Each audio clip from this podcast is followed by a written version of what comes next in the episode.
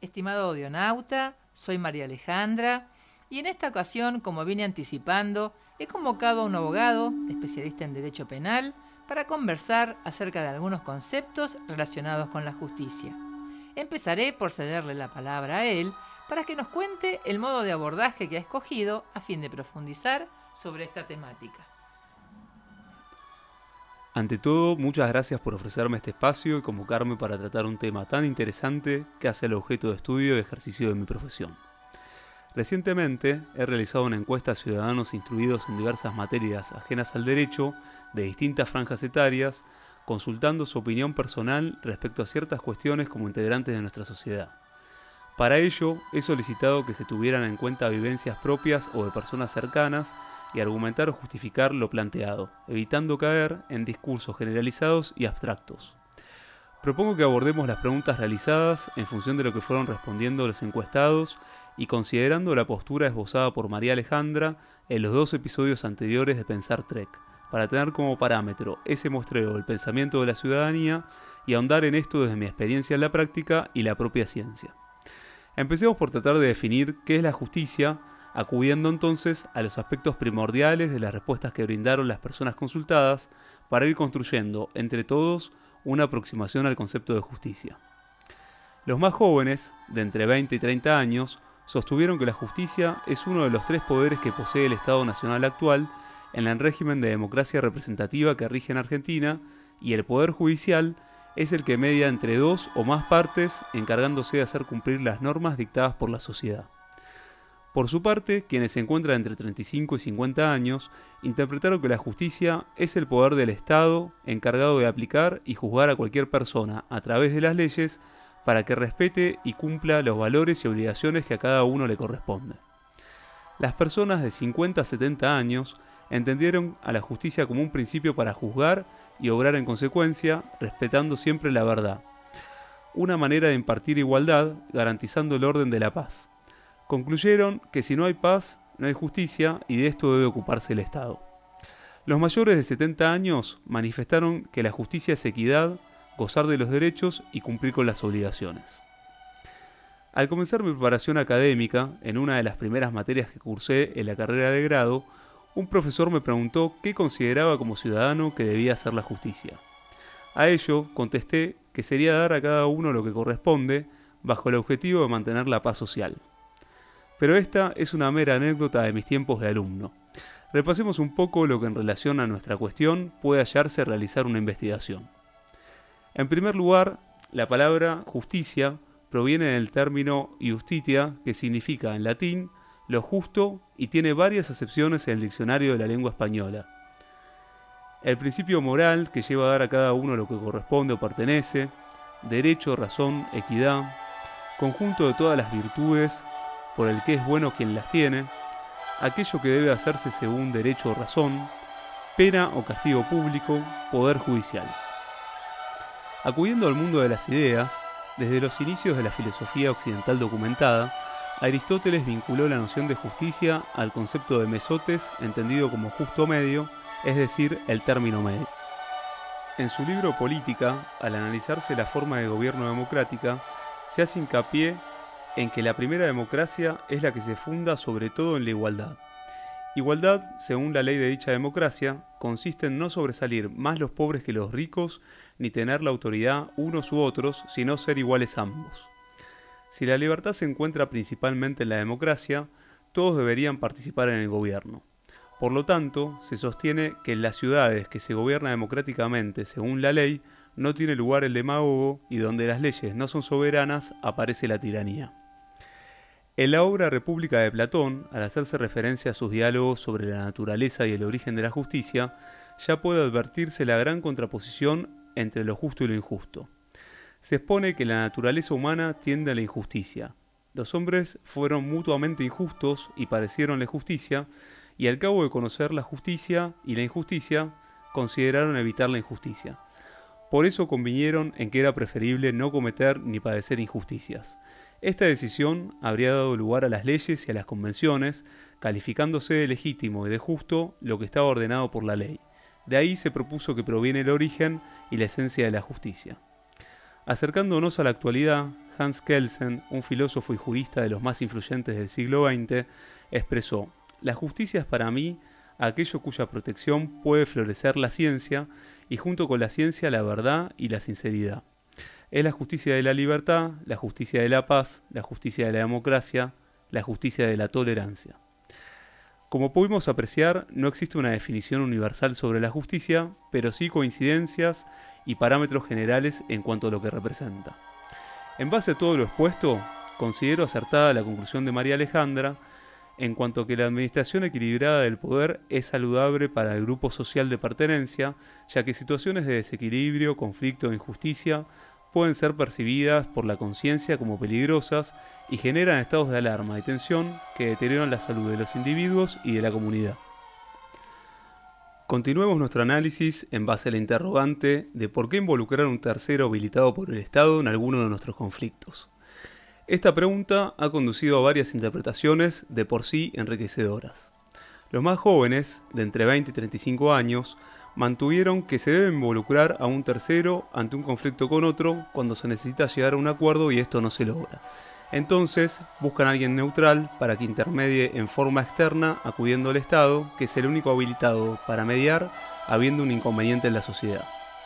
Por su parte, quienes se encuentran entre 35 y 50 años dijeron que se debe involucrar a un tercero en nuestros conflictos porque los ciudadanos comunes ni siquiera estamos bien informados sobre qué nos corresponde o no sobre nuestros derechos.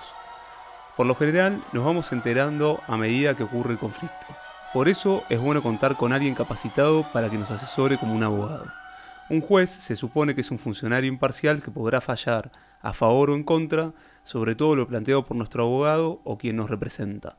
Actúa un profesional por nosotros, dado que la práctica jurídica no permite que una persona que no haya estudiado derecho entienda por completo el trasfondo de las cuestiones judiciales.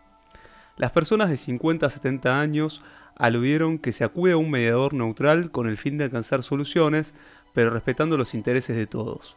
Se media entre controversias de gente que no se puede poner de acuerdo, buscándose lo más justo para las partes con la intervención de alguien más. Los mayores de 70 años indicaron que el Estado actúa para impartir justicia a través del Poder Judicial, involucrando terceros que interceden entre sujetos o organizaciones que no se ponen de acuerdo. Dentro de la literatura científica, John Locke, quien es reconocido como el padre del liberalismo clásico, en su segundo ensayo sobre el gobierno civil se refiere al estado de, la naturaleza del hombre como un estado de libertad regido por una ley natural que enseña que siendo todos iguales e independientes, nadie debe dañar a otro en su vida, salud, libertad o posesiones. Ello es entendido como una ley de la razón y la equidad común. El problema que señala este autor es que los medios para ejecutar dicha ley están en manos de todos los hombres, de modo que todos y cada uno tiene el derecho de castigar a quienes la transgredan en la medida que sea violada.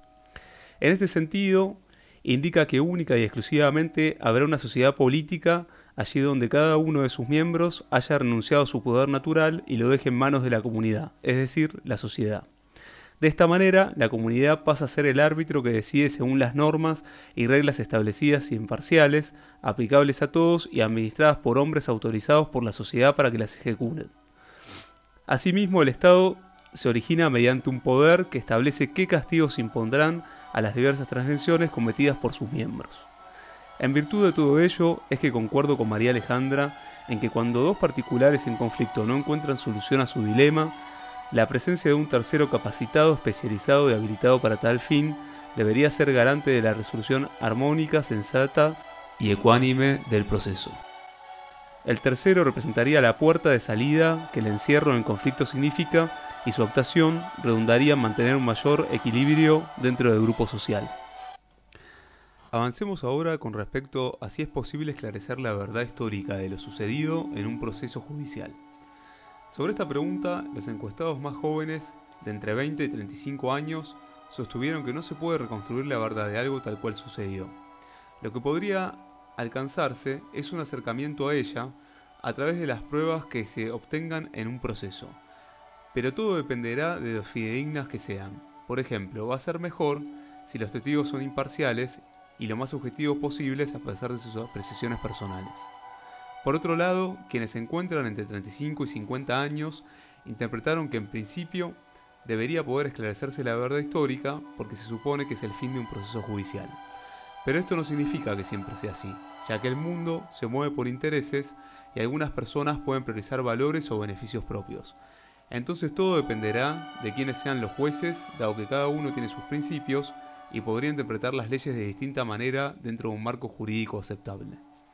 Las personas de 50 a 70 años estimaron que podría ser posible llegar a la verdad histórica de un acontecimiento, aunque esto es poco probable porque se trata de una cuestión del pasado que se pretende reconstruir por humanos en el presente. Los mayores de 70 años manifestaron que es posible alcanzar la verdad histórica de lo acontecido, pero para ello es muy importante la calidad de la investigación judicial que se haga, tendiente a esclarecer los hechos. Al realizar una somera indagación, puede advertirse que arribar a la verdad ha resultado desde siempre un problema que atraviesa las distintas disciplinas. Pues cabe cuestionarse, ¿qué es la verdad? ¿Existe una única verdad? ¿Hay verdades absolutas sobre las cosas? ¿Todos percibimos lo que ocurre de la misma forma? Estos interrogantes, entre otros, exceden lo que nos hemos propuesto desarrollar, aunque quedan abiertos para que los oyentes a los que les interese puedan replantearlo desde sus propias reflexiones.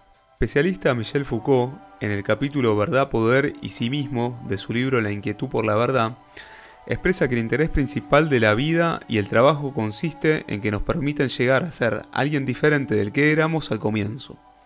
El papel del intelectual es mostrar a la gente que es mucho más libre de lo que piensa, que tiene por verdaderos y evidentes ciertos temas que se fabricaron en un momento particular de la historia y que esa presunta evidencia puede ser criticada y destruida una buena cantidad de las cosas que forman parte de la vida cotidiana de las personas y que éstas asumen como naturales son el producto de ciertos cambios históricos.